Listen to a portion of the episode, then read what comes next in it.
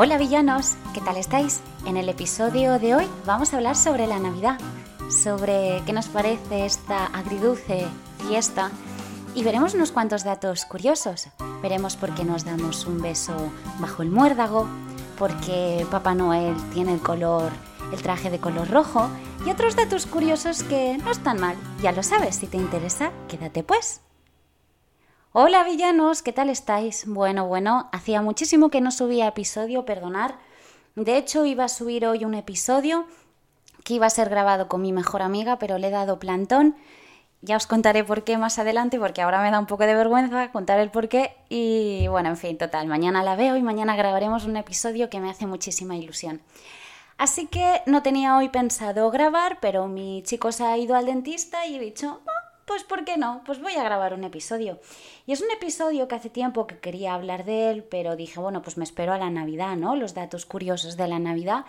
Y ahora he dicho, oye, ahora o nunca. Así que aquí estamos. Hoy vamos a hablar sobre esta festividad que, como decía en un principio, en la introducción, para muchos es una festividad agridulce Em, está el, Team Papá Noel y está el Team Grinch. Ya sabéis que yo soy Team Grinch.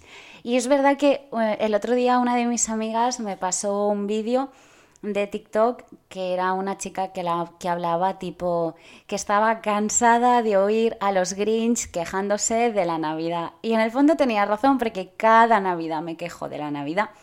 Y es verdad que soy muy pesada quejándome de la Navidad y como yo muchos Grinch, que por cierto, en un episodio dije que me hacía mucha ilusión tener un pijama, una sudadera del Grinch, mis deseos han sido concedidos y he recibido así un día random cualquiera de regalo una sudadera y un, pijama, así que he prometido, fiancé, lovely mío, thank you so much por estos regalos que me hicieron tan tanta ilusión. Por fin voy con mi sudadera del Grinch. Y bueno, dicho esto, vamos a ver curiosidades sobre la, Navidad, ¿no? Hay que ver la Navidad que, que agridulce, como decía, porque es una festividad que para la gente que hemos sufrido pérdidas de nuestros allegados, pues la Navidad es como un recordatorio, ¿no? Supongo que es como el Día del Padre y de la Madre, en el caso de gente que ha perdido padre y madre, que es como, oye, no hace falta que me recuerdes la fiesta. Pero bueno, también creo que es una festividad que mm, si algún día uno tiene hijos, pues probablemente luego la vea diferente, ¿no? Con la, con la ilusión de los niños, yo estoy segura y convencida que si algún día tengo hijos, que no lo sé, y si no los tengo no pasa nada, pero si algún día los tengo, eh, que la Navidad me gustará más que ahora, eso estoy segura. Y antes de entrar en, los datos, eh, perdonar si oís a mis perras porque hoy están por aquí, están un poco revoltosas, no sé qué les pasa, y probablemente oiréis las patitas y cómo se van moviendo de un lado al otro. Que sepáis que la palabra, eh, el término de Navidad proviene del latín de nativitas, que significa nacimiento. El establecimiento oficial del 25 de diciembre como Día de la Navidad se produce en el año 345, eh, fecha fácil de recordar, 345, cuando eh, por influencia de San Juan Cristófono y San Gregorio Nacianceno se proclama esta fecha para la Navidad de Cristo. A pesar de que Jesucristo no nació el 25 de diciembre como todo el mundo cree, lo cierto es que la Biblia en sí no especifica una fecha u hora del nacimiento de de Jesús. Además, que sepáis, así como dato curioso, en la fecha del 25 de diciembre se eligió para que coincidiera con el solsticio de invierno en el hemisferio norte. Este evento astronómico marca el día, como sabéis, más corto y la noche más larga del año. En muchas culturas antiguas celebraban el solsticio de invierno como un punto de inflexión en el que los días se alargarían gradualmente, simbolizando el regreso de la luz y de la vida. Em, hay muchos otros mm, datos extraños e interesantes sobre la Navidad. Por ejemplo, ¿sabíais que yo esto me quedé muy loca, pero sabíais que durante la Natividad hay un pueblo en Perú? El pueblo no recuerdo el pueblo, ¿vale? Entonces lo dejamos en un pueblo. Pero ¿sabéis que hay un pueblo en Perú donde jóvenes y mayores resuelven su rencor a puño limpio? O luego, como decía, ¿no? ¿Por qué nos besamos bajo el muérdago o por qué ponemos en los calcetines golosinas? ¿Por qué hay mm, la imagen de los ángeles cantando? y es que, eh, bueno, que sepáis además que sabíais que Jesús probablemente nació en una cueva y no en un establo de madera, según los estudiosos bíblicos. Bien, pues vamos a ver eh, las, los datos, ¿no? Porque vamos a hablar sobre la imagen de Papá Noel, que esto a mí me encanta, este tema me encanta. El icono de Santa Claus o de Papá Noel, de los anuncios típicos de la Coca-Cola no conforma realmente el origen de la imagen de Santa, ¿vale? La realidad es que la imagen de Santa Claus es una es más mm, bueno, una figura que ha evolucionado con el paso del tiempo, moldeada por escritores, artistas e incluso historiadores.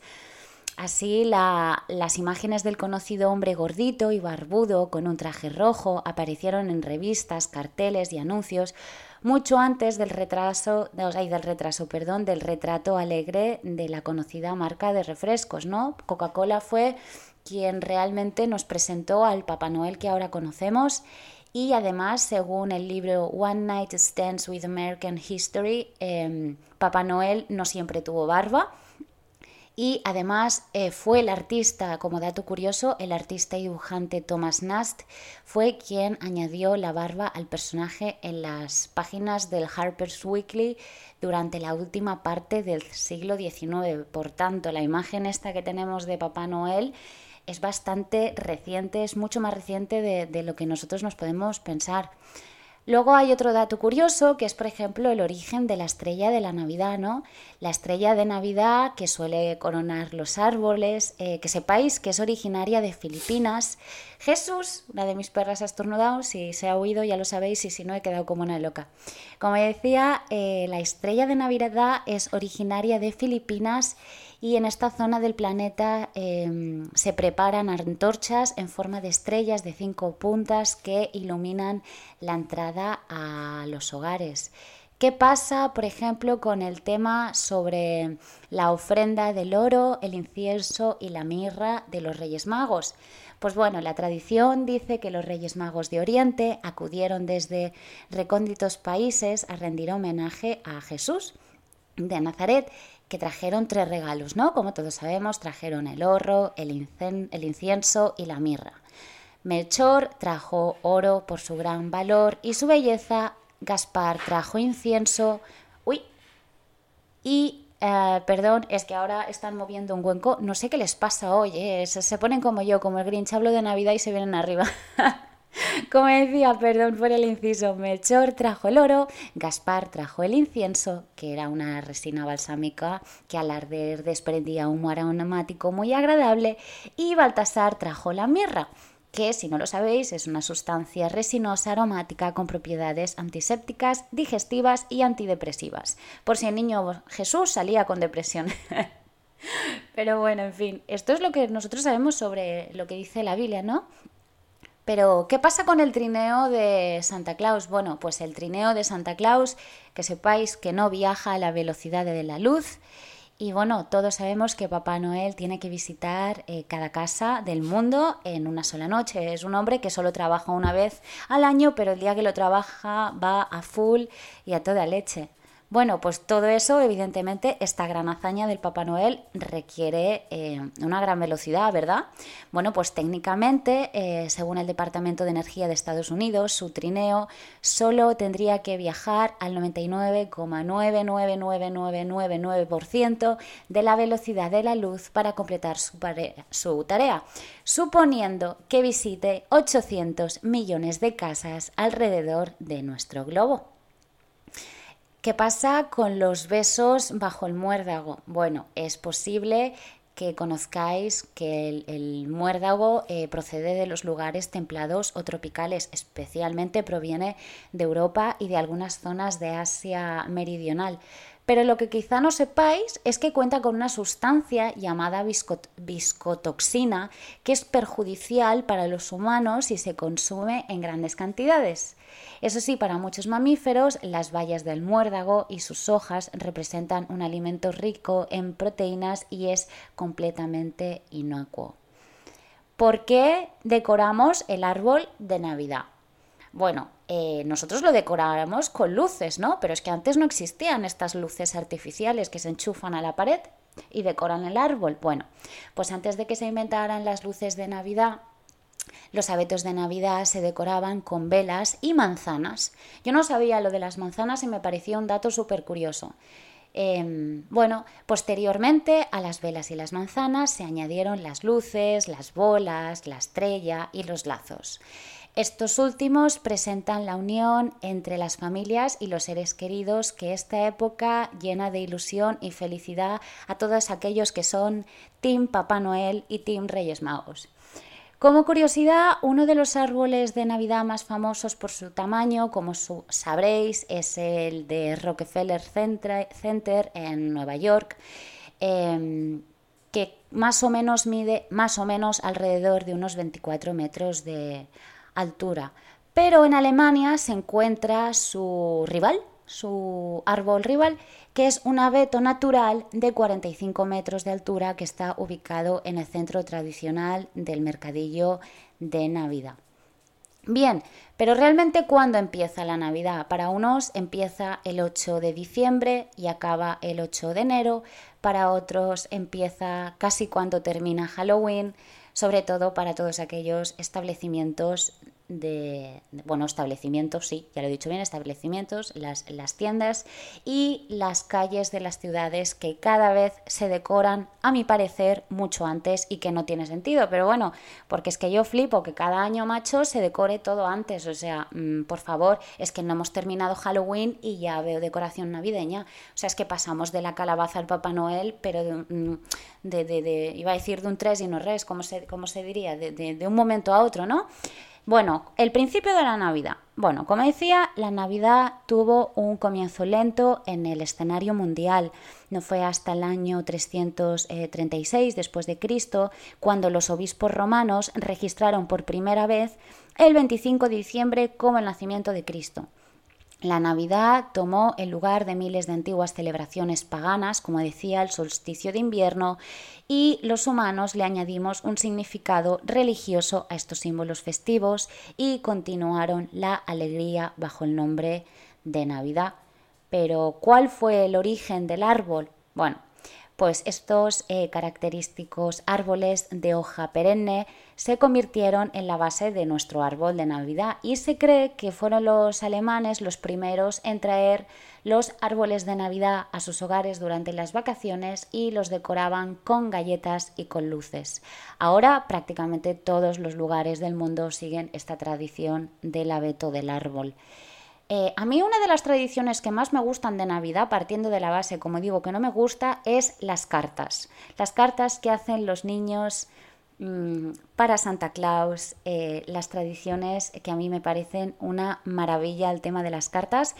Pequeño paréntesis, eh, qué pena que ahora haya los emails porque me encanta, como digo, el tema de las cartas, no solo en Navidad, sino es que me parece muy romántico de repente abrir el buzón y encontrarte una carta. O sea, esto mm, yo me cago en la leche de haber vivido en este siglo. O sea, estoy muy contenta porque un parto no duele poco la anestesia si uno quiere, un, si uno tiene dolor de muela y le han de anestesiar la boca, fenomenal. Haber nacido en el siglo XXI somos unos grandes privilegiados, pero hay cosas que a mi parecer la tecnología, por muy buena que sea, Ay, esto el tema de, las cartas me parece, me parece triste, ¿no? Que se haya perdido el tema de las cartas. Eh, entonces, bueno, que como me voy de las ramas, como me dijo el otro día un amigo, mm, Don Tico, hola, que sé que me escuchas, Don Tico, es un amigo de unos amigos, pero yo ya lo tengo como amigo mío. me dijo que me iba por las ramas y me enrollaba, qué gran razón, pero se siente. Entonces, bueno, hola Don Tico, como decía, volvamos al tema de las cartas. ¿A dónde van todas esas misivas con la ilusión contenida de millones de niños? Bueno, pues todas las cartas dirigidas a Santa Claus en los Estados Unidos van a Santa, van a Santa Claus, pero van concretamente a Indiana. Se trata de un pueblo situado a unos 6.000 kilómetros al sur del Polo Norte en teoría, cuyos voluntarios responden a las cartas que envían niños y adultos de todo el mundo. Eh, pequeña curiosidad, ¿sabéis que muchas veces cuando escribimos Christmas eh, directamente ponemos una X, ¿no? La X y más, de X más, y con esto ya entendemos que es Christmas. ¿De dónde viene esta abreviatura? Bueno, pues eh, que la letra viene porque la letra X es la abreviatura griega de Cristo. Por eso se pone la X y el más, de Christmas. No es como que tiene sentido. Eh, hoy que sepáis, la Navidad, más de 2.000 millones, más de 2.000 millones eh, de personas en más de 160 países consideran que la Navidad es la fiesta más importante del mundo. En un país con tanta tradición como Estados Unidos, 9 de cada 10 personas celebra la Navidad, incluso si son cristianos, según un informe del Pew Research. Research. Research. Ahora sí. Hay palabras que cuestan en inglés, ¿eh? Y luego, ¿por qué nos entregamos regalos en la Navidad? Eh, bueno, los, en teoría, en teoría, la razón más importante por la que nos damos y recibimos regalos en Navidad es para simbolizar los regalos de los tres hombres sabios, es decir, los reyes magos que le dieron a Jesús, eh, los, como he dicho antes, el oro, el incienso y tal, en el pesebre. Pero esta tradición también puede provenir de la tradición de Saturnalia, que es lo que decía de las fiestas paganas, que requería que los seguidores ofrecieran rituales a sus dioses. ¿Cuál es la canción más conocida de Navidad? Pues no, no es la de María Carey, la que siempre hablamos, no es la primera vez que hablamos de esta canción en el podcast, que esta mujer lo petó, que cada año se vuelve millonaria gracias a esta canción y, y madre mía, ojalá se me hubiese ocurrido a mí esta canción, pero no, no es, no es su famosa canción, la más conocida, sino que es la canción que se llama White Christmas, que es de Irving Berlin.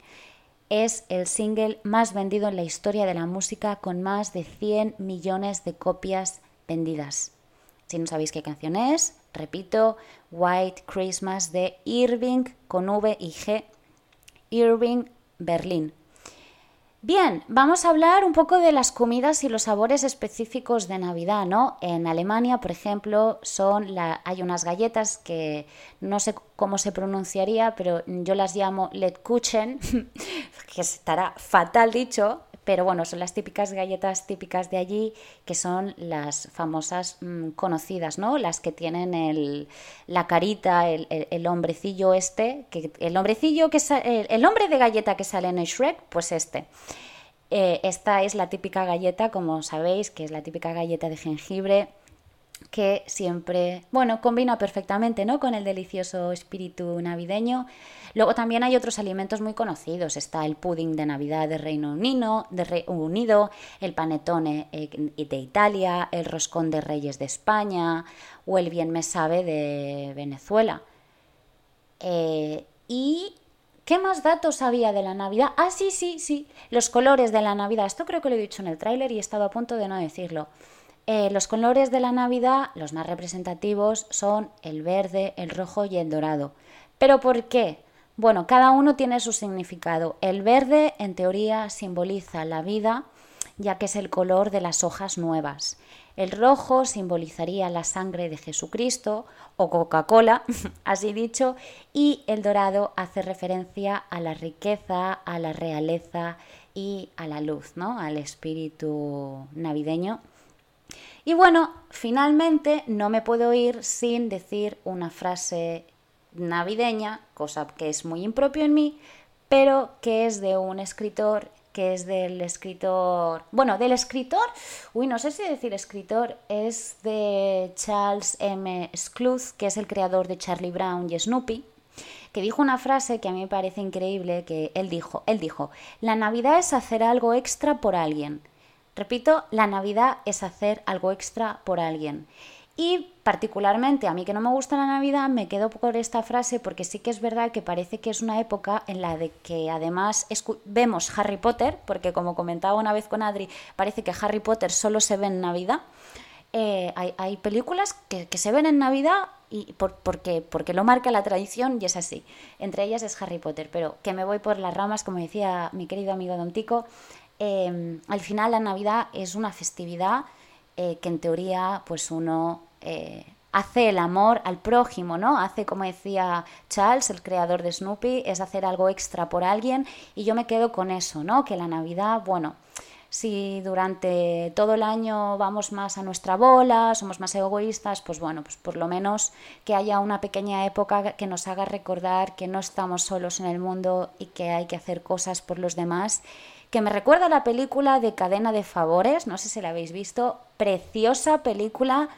Eh, no voy a revelar de qué va, pero bueno, como bien dice el título, cadena de favores, ¿no? Pues hagamos una cadena de favores eh, porque Qué bonito es hacer algo por alguien cuando no lo haces con un porqué, ¿no? Que lo haces altruistamente, de corazón. Y qué bonito cuando realmente uno lo está posando mal y alguien hace algo por nosotros. O sea que, bueno, mm, queridos villanos, eh, los que os guste la Navidad, disfrutarla y la que nos guste intentar ver todo lo bueno que tiene la Navidad, por lo menos que es una época de estrés para toda la gente que está cara al público. Así que, por cierto, villanos, ser buenos con todos aquellos, si vais a comprar un regalo y tenéis una cola y hay gente envolviendo regalos, si no los envuelven bien, no os quejéis, si os pedís una cerveza en un bar, y os traen una Coca-Cola, mm, decir que se han equivocado con cordialidad, que el sector de la hostelería es muy jodido. Lo digo porque además yo fui camarera cuando era más joven. Lo recomiendo a todos, que todos deberían ser camareros una vez en la vida para ver el gran esfuerzo de la hostelería. Pero bueno, total, villanos, Feliz Navidad, no voy a volver a tratar el tema de la Navidad hasta el año que viene, si es que lo vuelvo a tratar. Así que el Grinch se despide de vosotros. Hasta aquí el capítulo de hoy, queridos villanos. Nos vemos el próximo día con un capítulo más y mejor, como siempre, hacer travesuras. Un besito, chao.